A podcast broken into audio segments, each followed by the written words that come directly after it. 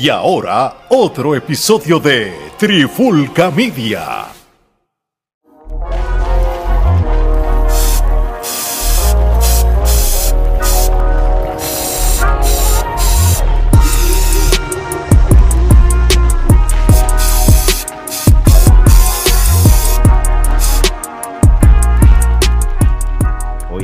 Oye, Alex Torre, Omar Vázquez de Trifulca Media y esto es la pandemia urbana. Gordo, es la que hay. Dime, ¿qué tenemos para hoy?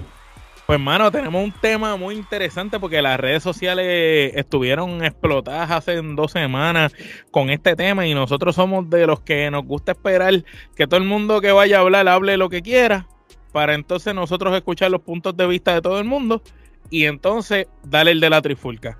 Porque, ¿verdad? Aquí damos el punto de vista mío, el de Ale, el de Gerardo, pero son de la trifulca como tal. Nosotros consultamos todas las cosas que hacemos y a veces llegamos a un consenso con, con las cosas. Y este tema de hoy no es la excepción. Vico sí, es la raíz de todo el género urbano, sí o no, o solamente la raíz de rap. Esa es buena pregunta, esa es buena pregunta. Y yo creo que ese es el, el, primer tema. Este, mira, yo creo que este tema es, puede ser un poco confuso, puede ser un poco controversial y puede ser un hasta contradictorio dependiendo de qué línea este, tú te vas. Pero Omar, tú tienes que decir algo antes de irnos deep con esto.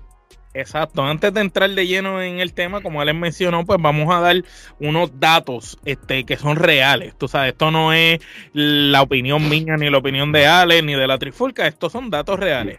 El género urbano, dentro de lo que se caracteriza ahora mismo o se categoriza como el género urbano, tiene muchos subgéneros adentro que antes eran diferentes géneros musicales. Uh -huh. Entre ellos está el RB, está el reggae, está el dancehall, está el house music, está el reggaetón, está el rap, está el hip hop, está el pop rap, está el trap, está el drill que está popular ahora, está el freestyle, el famoso freestyle de batallas de gallos y todo eso lo han funcionado con músicas caribeñas, músicas tropicales en general como salsa, merengue, bachata, eh, cumbia eh, y todos esos géneros musicales uh -huh. de otros lugares. Y eso completo al fusionarlo con todos esos subgéneros, pues se conoce como el género urbano. Entonces, cuando nosotros decimos y nos hacemos la pregunta, ¿es Bicosí la raíz del género urbano global como tal o solamente es la raíz de rap? Pues aquí es donde entramos al tema y a la discusión y prácticamente, ¿verdad? Yo voy a salir de esto rápido, mi opinión. Lo primero que se hizo en español, en Puerto Rico por lo menos, que es de donde sale el reggaetón, que es lo más popular que se hizo, y hoy en día le llaman género urbano para meter a todo el mundo y no tener tantas categorías. El, prion, el pionero o el primero en eso fue Vico C y Rubén DJ. Estaba también Lisa M, estaba Bruli en sí y un montón más, pero el papá o el, o el primero que pegó en las carreteras, en las calles, en los barrios, con los cassettes pirateados de DJ Negro, que Ale, tú de eso sabes más que yo, era el señor Vico C. Y Vico C no es extraño. Si hay alguien de la trifulca que no podía faltar en este episodio, es Ale. Porque Ale es una de las personas más fanáticas del señor Vico C y de su música, de las letras, de los discos. Y bueno, nosotros que nos criamos en el viejo San Juan vimos a Vico muchas veces en vivo. Uh -huh. Presentarse allí y cada vez era un, era un placer inmenso disfrutar de los shows de Vico C porque digan lo que digan. Pueden haber muchos artistas, pero cuando tú hablas de un, lo que yo diría que el que se inventó lo que es el show completo, el montaje de tener la banda, de tener el DJ, de tener los bailarines, de tener la música, eso es Vico C, mano. Vico C es, es el que hizo eso en español. Él, él incluía todos esos elementos del hip hop y lo, los traía a la mesa. Ale, te dejo a ti ahora el micrófono. Mira, cuando nosotros llevamos como tres semanas hablando de esto, para que nunca se había hecho un episodio. Pero a medida que van pasando las semanas y tú vas analizando y pensando y pensando, pues lo que quizás yo pensaba no es lo mismo que estoy pensando ahora mismo respecto a este tema. Por ejemplo, mi primera, mi primera impresión cuando Yankee, ¿verdad? Porque esto es a raíz de lo que había dicho Yankee en lo de la, entrevista de Alofoque. Que lo discutimos nosotros. Que lo discutimos, es sencillo. Eh, según Yankee, pues el pionero del rap en español fue Vico, y, pero él no es el pionero de lo que es el reggaeton. Así, abuelo de pájaro, como dicen, pues se oía, se oía pues en cierto razonable, sentido, razonable. ¿verdad? Entonces, pues uno se pone a maquinar y dice, bueno, pues hay que ponerlo de esta manera. Está la música urbana como la sombrilla principal. Y ya Omar lo dijo, de, debajo de lo que es la música urbana está el rap, el reggaetón, hip hop, trap, drill, freestyle. Están todos, todos ahí, un montón. Y en cada una de esas ramas hay, puede haber o, un pionero o uno más o, uno, uno que más se ha exaltado o el más popular, ¿verdad? Son diferentes tipos de, sus temas. Porque ahora mismo, pues, por, por, ahora mismo en este momento, pues lo que es el reggaetón como tal, pues Yankee es uno de los más pegados y el más consistente, el más disciplinado, y, y igual que Wisin y Yandel o Don Omar y toda esa gente. Ahora, si vamos a hablar de lo que son las raíces, y esto sí lo voy a decir, sin Vico C, sin Ruben DJ, sin Big Boy, sin Brully MC, Tritube Funky, este, Lisa M. Lisa M en la, en la, rama femenina, Keep Power Posse. Sin ellos, como tal, en 300 sentidos, pues no hubiera existido después un reggaetón. No hubiera, yo creo que no hubiera existido nada, porque es que eh, ellos son los primeros que vieron esa gente del caserío, de la barriada hacerlo. Lo que pasa es que no lo podemos, lo que pasa es que mucha gente lo está cogiendo literal que el ritmo del dembow del reggaetón no, no estuvieron ellos presentes y por eso lo quieren distanciar. No, no, no. Sigue siendo, eh, eh, sigue siendo música urbana, sigue siendo la misma, la misma expresión de arte de, de rapear. Lo que pasa es que una pista de hip hop y una pista de reggaetón son dos pistas diferentes, pero estás rapeando. O de, o de dancehall y como quiera estaban rapeando encima. ¿Qué pasa? aquí en la parte que todos estos, estos reggaetoneros, vamos a llamarlo así, se contradicen en este, en este debate. Algunos piensan como yo y unos que piensan diferente, y eso está bien, aquí no hay un bien humano, esto es una opinión. Muchos de estos, muchos de estos raperos decían, no, no, no, Vico, sí no es reggaetón, él es hip hop, él es rap en español. Pero después tú en las mismas entrevistas empiezan a decir, no, lo que pasa es que yo me crié escuchando a Vico y yo por, y, por escuchar a Vico, pues yo quise ser cantante. Pero cantante de qué? O muchos de ellos dicen, eh, no, no, este, yo lo primero que yo escuché en español eh, fue a Vico, pero mis influencias era el, rap americano de, de, de, de P. Diddy, de Snoop Dogg, de este, Biggie Small, Tupac, de esa gente. Esa era mi influencia y está bien. A lo mejor las influencias tuyas eran rap gringo, el rap americano, pero la primera persona que tú escuchaste en español hacerlo y tú dijiste, ok, si él lo hace, yo lo puedo hacer, es Vico sí. Eh, eh, bueno, cuando tú te vas a Venezuela, y en Venezuela, Cancelbero y toda esa gente de Venezuela escucharon el rap porque, ok, Vico sí lo hizo, pues se puede hacer. Cuando tú te vas a Cuba, Aldo, el aldeano, Diatre, escucha a Vico, se puede hacer. ¿Me entiendes? Eh, Vico sí es como de las primeras personas que la gente escuchó y dijo, ok, este hombre lo está haciendo en español, pues yo lo puedo hacer. Que cada uno después le dio el toque, hizo el género que le dio la gana. Mira, cada uno lo hizo. Eh, y, y, y, por, y por ende, eh, o, sí, este, nace lo que es el, el, underground y el underground usa las influencias del, del reggae eh, de Panamá. Porque acuérdate, lo que son los Nando Boom, el, lo general de la vida, toda esa gente, los de Puerto Rico eh, em, cogieron ese ritmo, lo emularon, le cambiaron la velocidad, le y las letras. Y las letras y todo, y lo hicieron de ellos. Exacto, y no es hasta que después siguen llegando productores musicales que empiezan a crear los propios ritmos hechos acá originales. Pero en un inicio, ponle que todo era sampleo. Pero volvemos a lo mismo. El primero que tú escuchaste en Puerto Rico fue a Vico. Pero mira, mira esto. Y esto es para contestar ya, después que dije tanta cosa, para contestar la pregunta. Yo pienso que el pionero de lo que es la música de, de, de rap en español urbana, y, la música urbana es, Vico y eso va a incluir reggaetón, eso va a incluir hip hop, va a incluir, va a incluir rap, va a incluir hasta, hasta, hasta el reggae. ¿Tú sabes por qué? Si tú escuchas los primeros discos de Vico con, con, que eran los discos de Vico junto a DJ Negro, y tú escuchas este, el, primer disco de Vicosino, el de la recta final, pues fue, fue más o menos todo rap en español. Pero ya del segundo disco en adelante, como tal, ahí es que le María. No, esto es de, mira, esto es de. Bomba para fincar. No, eh, eh, es, la clase de ritmo. Aquí hay dancehall, aquí hay música mezclada, salsa, tropical. él hizo de todo. Te, lo voy a poner desde, antes. Mira, mira cómo si Vicosi ya estaba este, adelantado a los tiempos.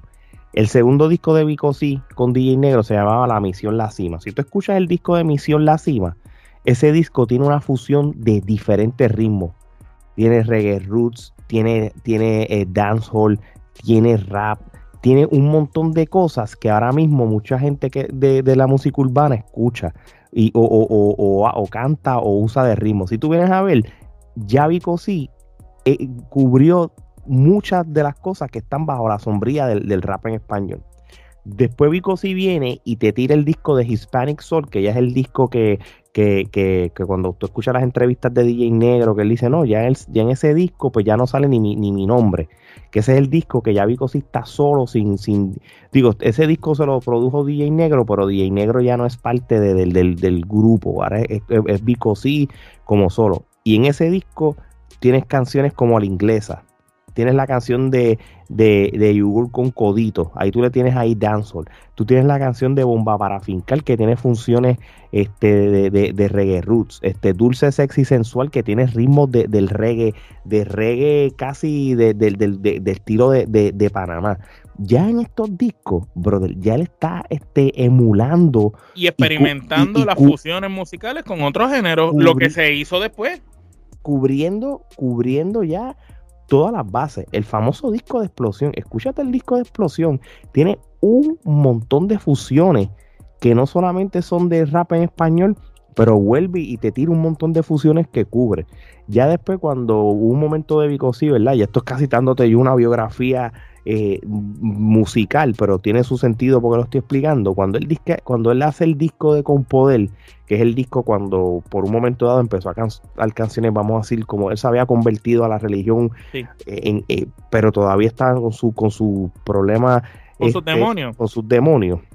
Escúchate el disco de Compoder y tiene un montón de fusiones. Tiene funciones de reggae, eh, rap, tiene todo. Ahí está la famosa canción de de, un beso y una flor, este, con seguridad. Esa canción con seguridad, social. que fue un palo mundial en rock. Escucha en español. Y eso fue rock en español para esa época. Y eso tiene unas baterías de reggaetón por debajo. Porque la parte de Vico sí es, como un reggaetón. Sí, sí, de, de esa misma. Eh, y Humolandia, este, eh, este, el libro controversial. cuando si tú vienes a ver y tú vas, obviamente, como cualquier rapero o cualquier artística de, música urbana, mientras van pasando los años 96, 97, 98, tú vas a tratar de, modernizarte a lo que está en la calle.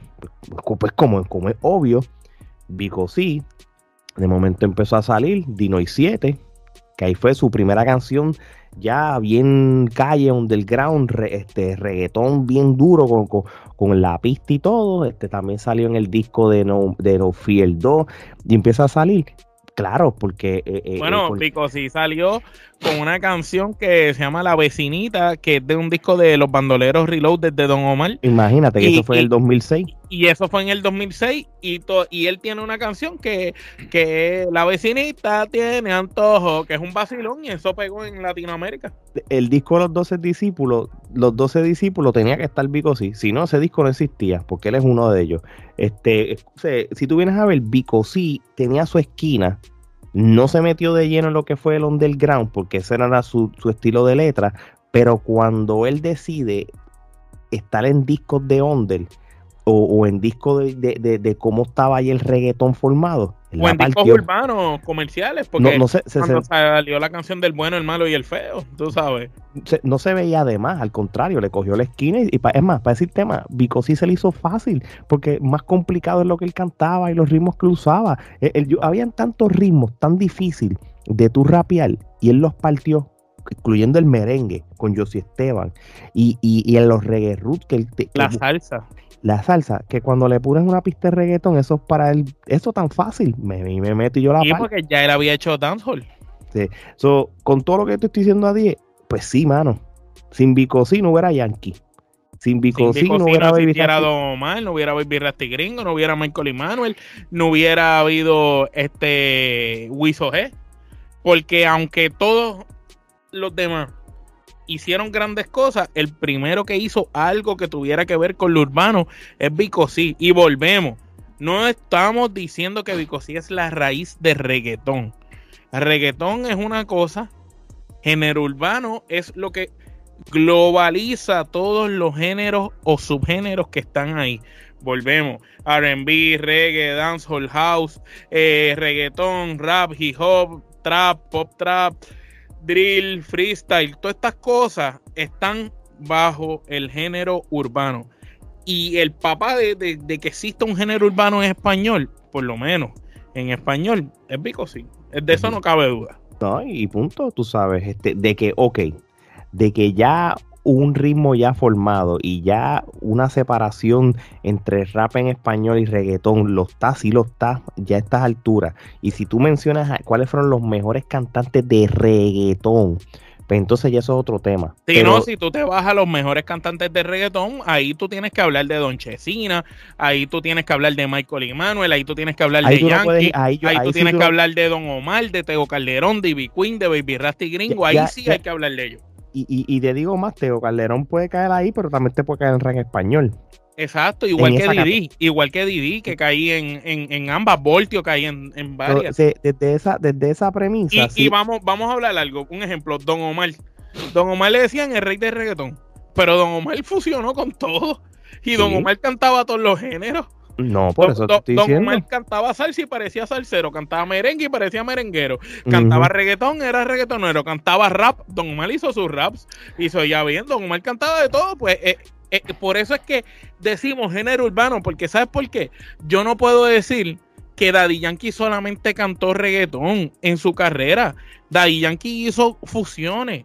Daddy Yankee cantaba rapeando al principio. De hecho, Daddy Yankee empezó cantando como los jamaiquinos cuando era Winchester y todas esas canciones para allá atrás, y Yamila mi amor, Yamila ese marcho, como si fuera rasta de esa gente. Y él empezó cantando así, después empezó rapeando.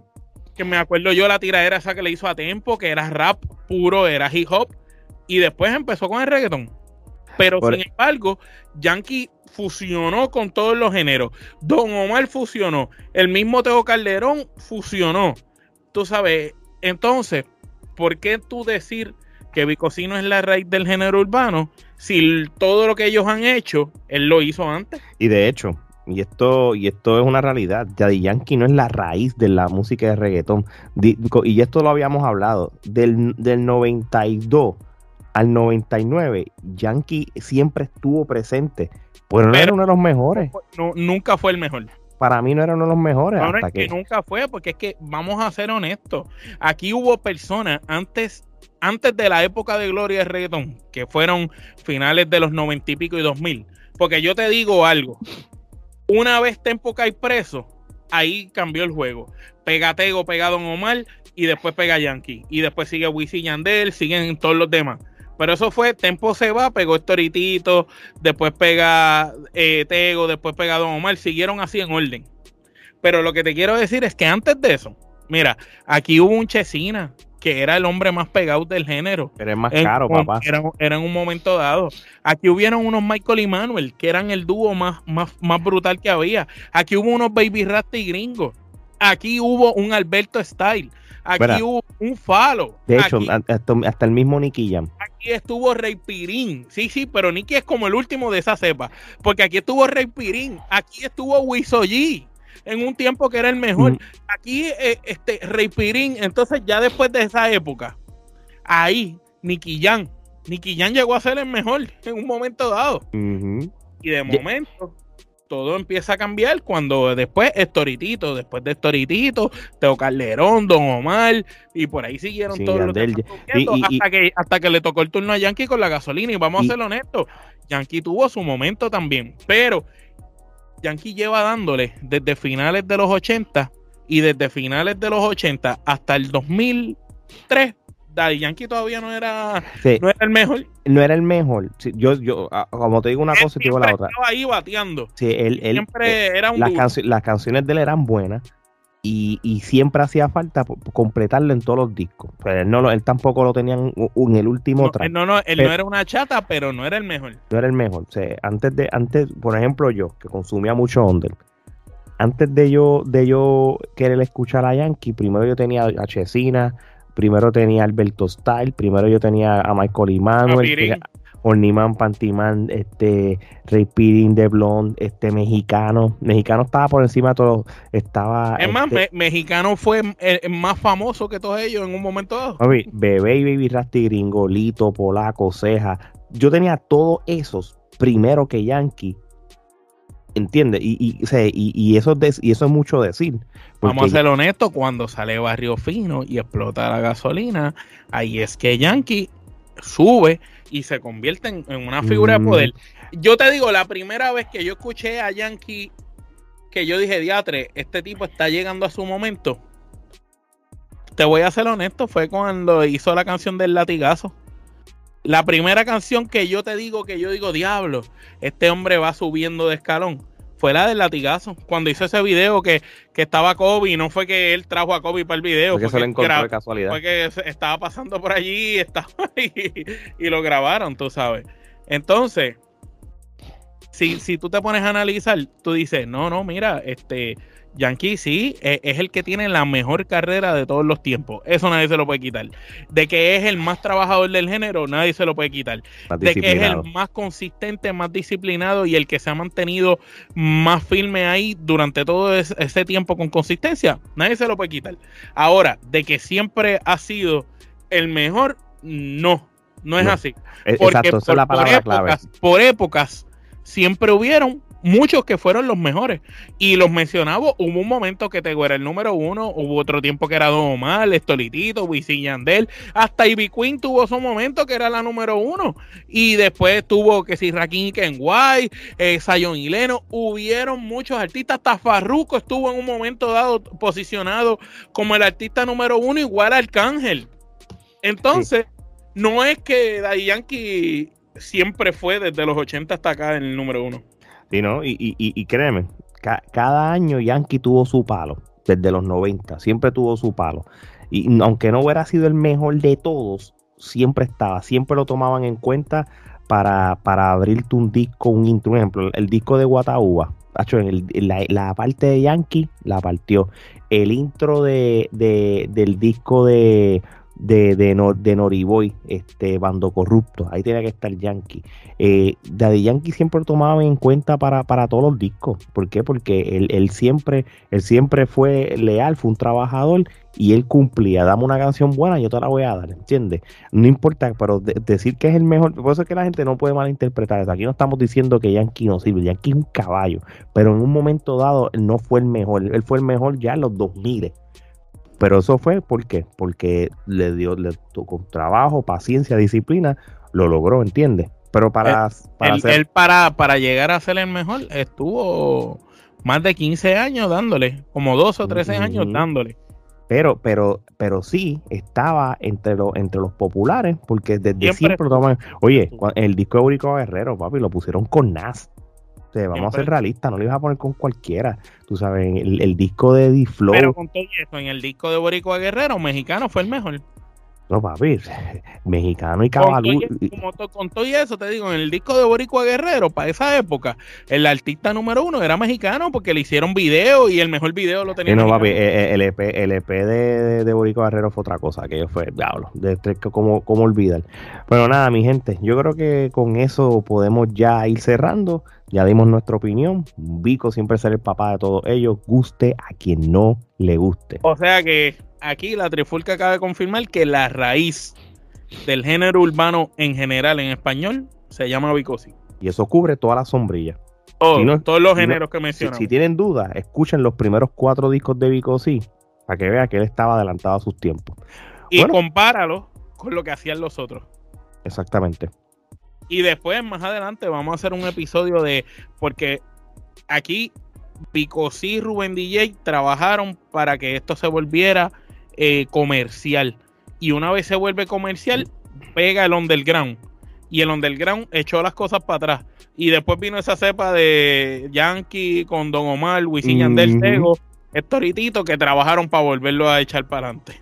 O sea, eso, eso, eso, va a venir un episodio que tenemos que hablar de ese para adelante y para atrás, de lo comercial y lo no comercial, porque aquí hubieron personas como Tritugue Funky, que la gente no le da reconocimiento, que hicieron cosas gigantes. Hubieron gente como eh, los que cantaban Medicina de, Amor, que este, que se me olvida, este... Sí, este, este, no que Funky, este, Keep Power Posse. Keep Power Posse, que era como la competencia, pues Keep Power Posse hizo cosas grandísimas también, tú sabes.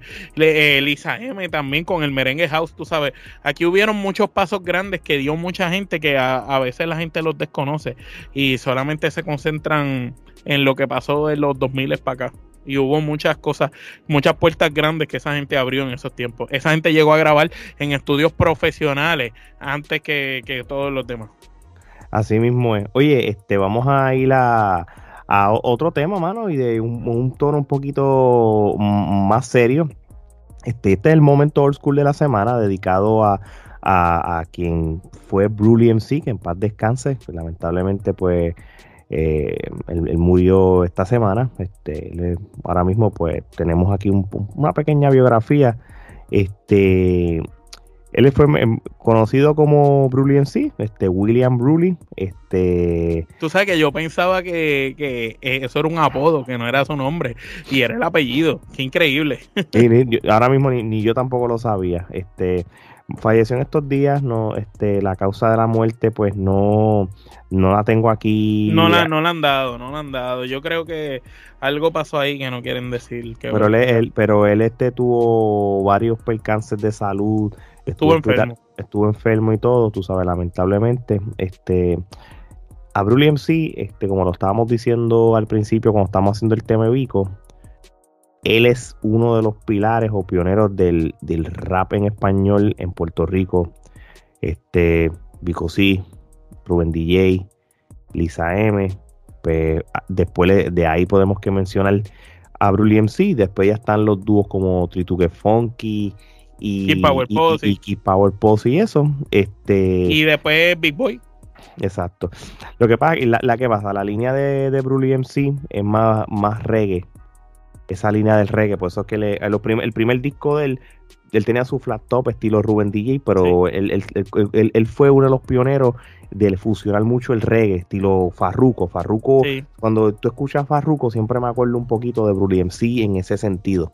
Este, pero una de las canciones que yo me acuerdo que fue un, single que salió hasta en radio y todo, era cuando estaba la campaña del SIDA, de, porque para aquellos tiempos de los, de los finales de los 80, principios de los 90, pues el SIDA era un tema bastante delicado y bien era que se había que tratarlo con pinza porque se desconocía que había medicamentos y había cosas para, para tratarlo. Tratamiento, se creía que el que tenía la enfermedad era como, como un zombie, ¿me entiendes? había que alejarse de él. Sí, sí. Y tira el tema de Sida Rap, que es la famosa canción que deletrea la S, la I, la D y la A son las cuatro letras de la mortalidad. Diablo, yo me acuerdo ahora mismo cantándolo. Omar está diciendo, no, no, yo me acuerdo, yo me acuerdo porque yo hice la asignación y de todos los temas de Bruli, ese es el más famoso que... Eh, fue con ese fue, pero viste, me acordé así leyendo esto. y, Bruli fue de los pioneros en, hacerse cosas en el pelo. Sí, sí, sí. tuvo su flat top, pero también se hizo sus dreads.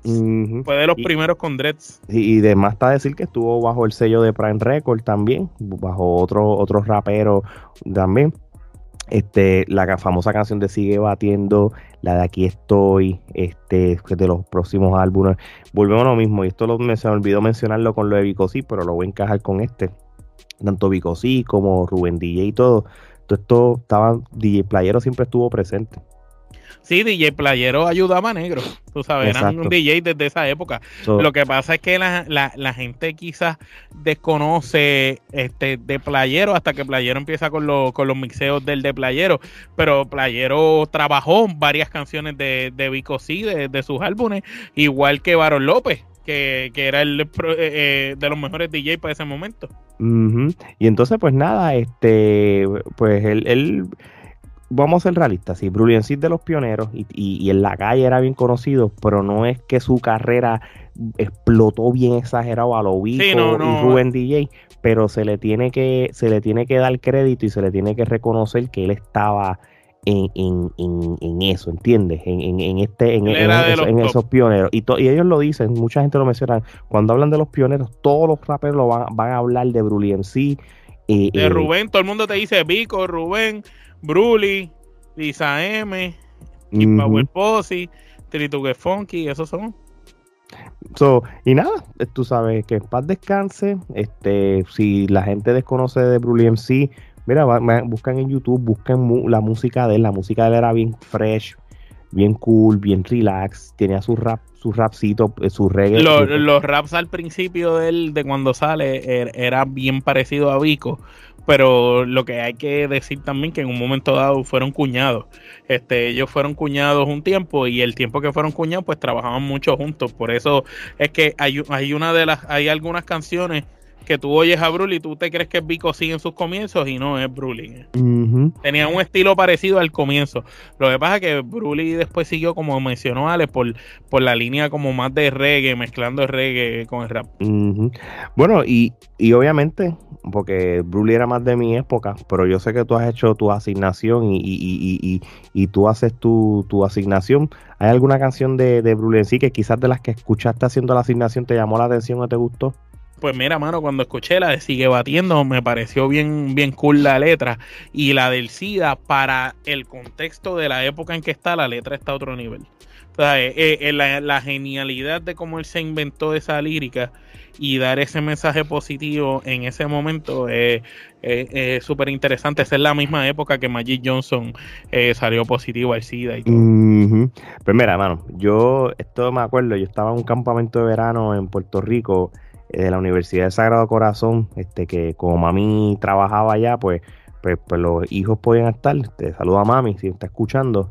Este, yo me acuerdo que, había este muchacho del campamento, que no me acuerdo el nombre, estoy hablando de para el 94 por ahí. Sí, 94.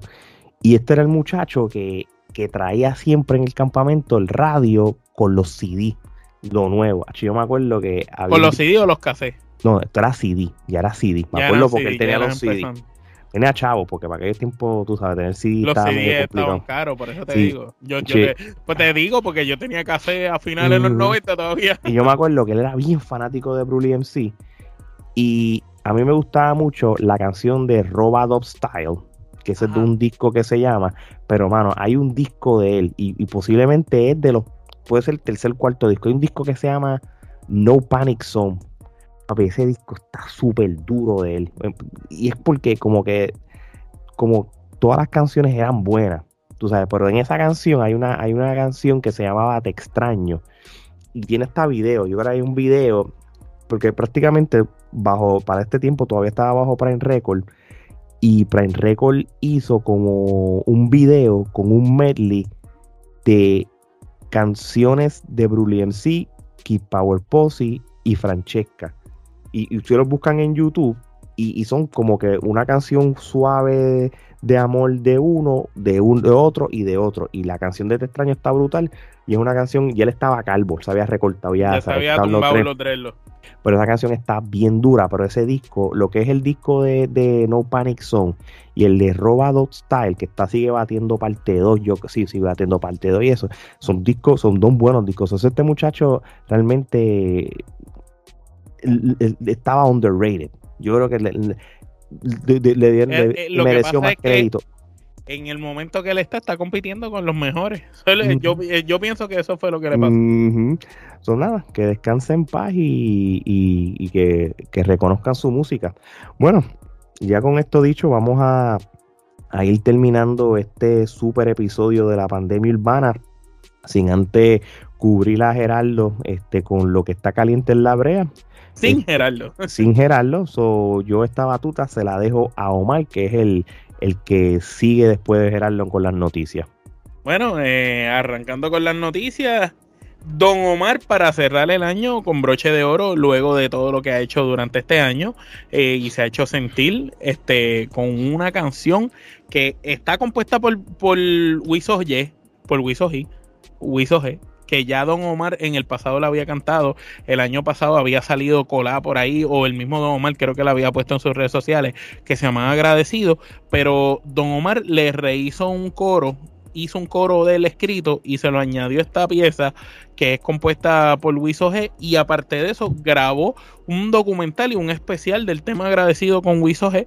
Y este documental este, probablemente sale para el día que este episodio va a salir, jueves este, va a salirle ese documental. por la noche a eh, las 8. Por, la noche sale. Si usted está oyendo este episodio por la mañana acabando de salir, pues sepa que hoy por la noche viene el documental de ese tema. Si no, para cuando lo estés oyendo, busque ese documental que probablemente lo vas a encontrar en las redes sociales o en el YouTube, supongo, de Don Omar que va a tener el pietaje de Wiso G y él hablando sobre el tema y cómo sale el que Don Omar busca a Wiso para hacer este tema. Y eso dice mucho de Don Omar. Y esto lo habíamos, yo creo, comentado ya cuando habíamos puesto la noticia de que Don Omar voló a Wiso G y no se sabía para qué era que lo había volado. Pues aquí ya sabemos por qué lo había volado este, para colaborar con él en eso. Este, son cosas que Don Omar le está dando respeto en vida a leyendas que contribuyeron para el género. Que quizás, tú sabes, es como Wiso dijo en una entrevista, Don Omar no tiene por qué hacer eso. Eh, Don Omar está posicionado, no le debe nada a nadie, gana su dinero y no tiene razón alguna por qué buscar un hombre que está totalmente desconectado de, lo que está, tú sabes, del trending y traerlo de, vuelta al, al, ojo público, hacerle un documental, hacerle tributo cantando su canción tú sabes, y encima tratarlo como lo trató, tú sabes, pues eso dice mucho de Omar. Y aparte, darle el, chequecito, ¿verdad? El dinero por las regalías y todo que ahora Wiso G va a tener por esa canción, porque sabemos que esta canción, ¿verdad? Sin quitarle méritos a Wiso G, este, cantada de la voz de Don Omar, va a ser escuchada por muchas personas, quizás más de lo que la habían escuchado anteriormente ya en, la voz oficial de Wiso G. Continuamos con otra de las noticias. Este, luego de falsas especulaciones, el inservible Anuel AA vuelve nuevamente con Yailin la más viral o sale públicamente con ella luego de que se decía que ellos estaban separados y 20 cosas. Aparentemente están juntos y no solo están juntos, sino van a tener un bebé. Lo anunciaron en las redes sociales con el gender para revelar el sexo del bebé y van a tener una niña. Así que enhorabuena, felicidades para esta pareja disfuncional y esperemos que la niña no sufra este eh, mucho con esos dos padres que tiene. Lo único bueno que va a ser millonaria desde el nacimiento. sí, fíjate, y, y, y, a pesar de todo, uno le desea lo mejor. No, le, este deseamos lo mejor y, Dios permita que, la críen los abuelos, de verdad. Que de hecho, eh, Anuel AA anunció el disco de Las leyendas nunca mueren parte 2, va a ser un álbum de 31 canciones. Este, yo creo que esto, esto es demasiado largo, quizás 30 canciones no hace una, pero, pero wow. Bueno, cuando, cuando es más importante, tú sabes, él anunció lo del álbum y esta noticia de, lo del bebé es más importante que, el álbum. Ha sido más, más famosa que, lo del álbum. Oye, este, ¿y, qué te parece eso de, de, Arcángel? Que esto es otra noticia que en pleno concierto le hizo un fanático de Don Omar que aparte de, de Don Omar hay otro rey del reggaetón, sino que le preguntan a Don Omar quién es su reggaetonero favorito que va a decir Arcángel la Maravilla. Bueno, y el tipo se fue en un viaje, porque yo le escuché. El, el, cuando él dijo eso, un fanático se quedó como que en shock. Sí, porque es que el, el, fanático se quedó como yo no puedo creer que tú me estás hablando a mí. Y, y, y él mismo interrumpe, interrumpe, el concierto. Papi, y se tiró el, el, Arcángel 2006, pra, la maravilla. No, no, yo, yo, yo por un momento dije, este hombre va a bajar allá y le va a meter un pescozo. Pero tú sabes una cosa, yo tengo una opinión sobre eso. Eh, él es amigo de Don Omar y él lo respeta. Eso es parte de su personaje. No, no, y que Don Omar públicamente ha mencionado que, le encanta Arcángel, que Arcángel, cuando incluso en la entrevista del Chombo, cuando le, cuando él habla de Arcángel y eso, el Chombo dice como que ah, Arcángel es buenísimo, algo así, y Don Omar dice es el mejor. O sea, por eso él lo, por eso es que Arcángel lo está diciendo prácticamente acá. No está diciendo nada que no sea verdad. Y quién, y, y de verdad, cuando tú buscas sucesores o personas que carguen ese batón o ese legado en versatilidad de lo que es Don Omar en el género urbano, pues a mí solo se me ocurren dos nombres y son contemporáneos, Farruko y Arcángel. Arcángel y Farruko son, yo creo que las únicas dos personas de esa cepa que vino después que pueden llegar a cargar ese legado de un Don Omar por la versatilidad, por, por, las entonaciones que pueden hacer y los ritmos de música que pueden hacer. Obviamente, pues sabemos que cada uno tiene personalidades distintas que son totalmente opuestas. Farruko tiene una personalidad, Arcángel tiene otra, eh, y pues los fanáticos tienen a, sus favoritos. Pero pues yo lo que pienso es lo que tú dices, él y Don Omar son amigos, así que eh, la gente quiere decir como que ellos se van a tirar o algo así, yo dudo que eso pase. No, no, y él, lo dijo, él lo dijo por vacilar. Probablemente se ven de frente y se abrazan y se dan un beso. Sí, sí, ellos, eh, realmente él no lo hizo de, de por, por tiraera, eso es parte de, su de su, de, su película. Oye, pues, ¿y, qué más tenemos de, de, Arcángel? Pues mira, Arcángel fue sometido, eh, él mismo se autosometió a una sesión de varias y varias horas con varios tatuadores para hacerse un mural en el torso que va desde debajo de su cuello hasta su estómago, en donde se hizo una, serie de tatuajes de su hermano fallecido Justin, Recordemos que Justin Santos este, pues murió porque una conductora ebria en contra del tránsito se metió por un puente famoso que hay en Puerto Rico y chocó con él de frente y el muchacho salió expulsado y murió en el acto. Este, ciertamente Arcángel en tributo a su hermano pues decidió hacerse toda pasar por ese dolor y ese sufrimiento y creo que le tuvieron que poner hasta hasta algún tipo de anestesia para soportar todo ese procedimiento pero logró hacerse ese tatuaje en honor a su hermano así que enhorabuena que descanse en paz Justin Santos y tenemos algo más de Arcángel ¿verdad Ale? Sí, sí, oye el, en un, durante un concierto que él tuvo masivo el mismo, el mismo, el mismo concierto el tipo tenía ganas de ir al baño. literalmente él tenía ganas de orinar.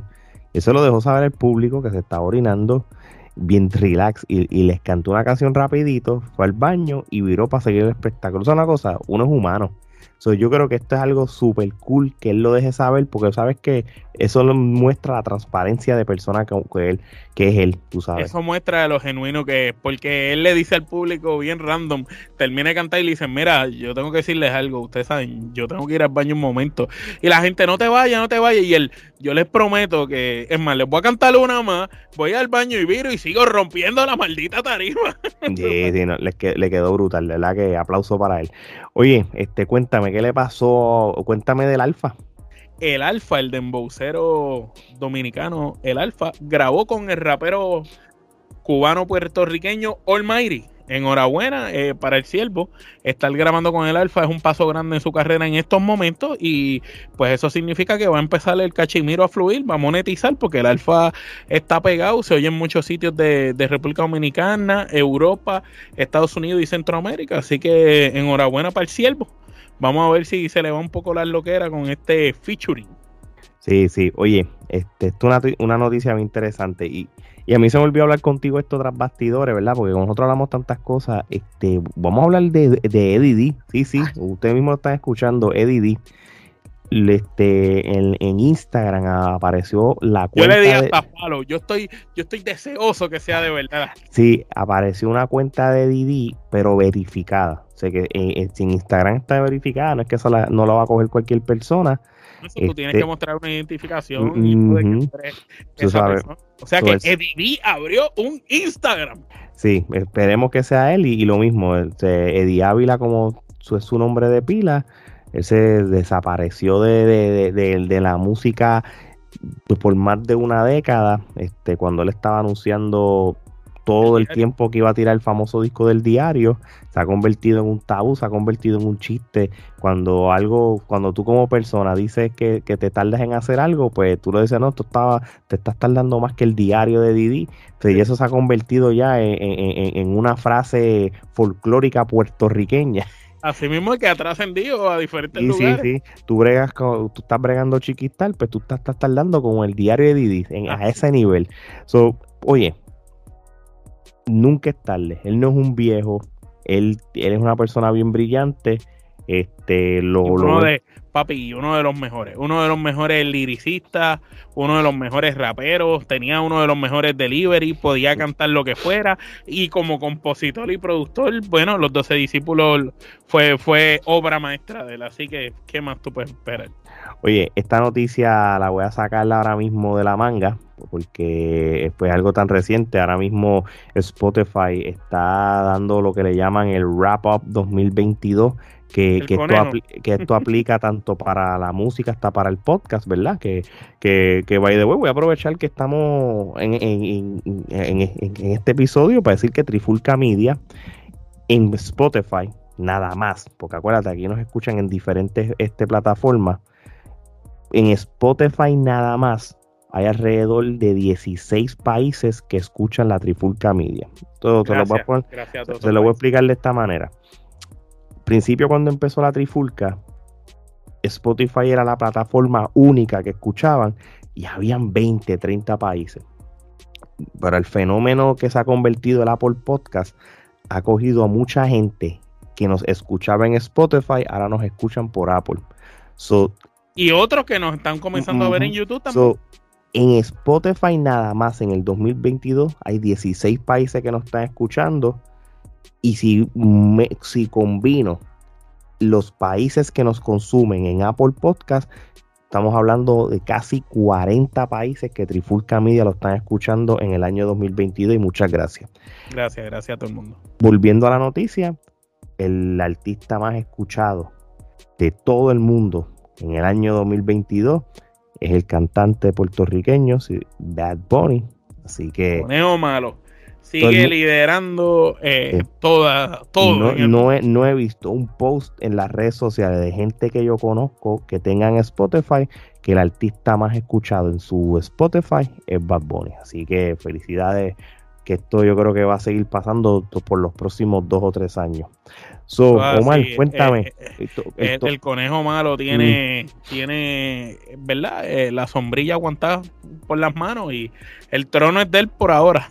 Exacto. Igual que el podcasting, que el trono lo tenemos nosotros. Así mismo es. Raúl Alejandro. Cuéntame. Raúl Alejandro, este, tenemos que darle mérito, según como hablamos ahorita de Don Omar, eh, haciendo el documental con Wiso G, dándole honor por el tema que él hizo y dándole respeto, ¿verdad? En vida a un pionero. Pues de igual manera, Raúl Alejandro hizo lo mismo con el señor Wilmer Alicea, más conocido como Baby Rasta, porque Raúl Alejandro ha tenido una serie de presentaciones en diferentes lugares, en diferentes premiaciones, conciertos y, donde quiera que ha ido, se ha llevado a Baby Rasta para cantar el tema de la 40 que lo, lo rehizo Raúl Alejandro junto a Baby Rasta, pero es un tema que el coro o el estribillo sale de un tema de Baby Rasta y Gringo de la vieja guardia bien famoso. Del disco de Playero 40, sí. De Playero 40, de esa famosa guerra de Baby Rasta y Gringo con, con Lito y Polaco y MC Ceja cuando ellos eran los, los tres mosqueteros. ¿Verdad? Sí, y, y, entonces este es algo tan brutal porque Raúl Alejandro no solo trepa a Baby Rasta para cantar con él, sino que canta con él la canción y qué sé yo, y se va a cambiar deja Baby Rasta y Baby Rasta sube a Gringo. Así que en todos los shows de Raúl Alejandro, por un tiempo estamos viendo a Baby Rasta y Gringo, así que enhorabuena, eso está muy bien, con un muchacho que está pegado y que viene siendo uno de los top 5 artistas del mundo ahora mismo, está trepando a, a leyendas como Baby Rasta y Gringo, que llevan una larga, larga carrera y son uno de los dúos más icónicos del género urbano. Así mismo es. Bueno, mi gente, no nos podemos ir sin que cerremos este episodio con, con, este pensamiento urbano. Este, y yo no soy la persona correcta para esto, así que Omar, te, te pongo en el spot. Pues vamos a dar este verso de poesía urbana que dice así: Dale gataguaya, vamos a matarnos en las rayas. Esto no se acaba hasta que tire la toalla. Pariguaya, roncaste y te ahogaste en la valla. Estas son palabras con luz, de verdad, de, ese gran eh, predicador, Héctor Delgado, quien antes era Héctor de Father. Así mismo es. Así que ya lo saben, mi gente, episodios como este Lo, lo pueden seguir bajo Trifulca Media, canal de YouTube, donde tenemos más de mil suscriptores. Este, pueden ver episodios como este en el formato podcast Apple, Spotify, iHeartRadio y, en todos los que tú quieras escucharlo. Estamos ahí también. Gracias por, por escucharnos, apoyarlo. Mercancía de Trifulca Media. Vayan a, los links y la al biography de Trifulca Media, TikTok, Instagram, Twitter y Facebook. También pueden conseguir más información y lo último en las noticias. Así que de parte de Omar y Alex, esto es hasta la próxima.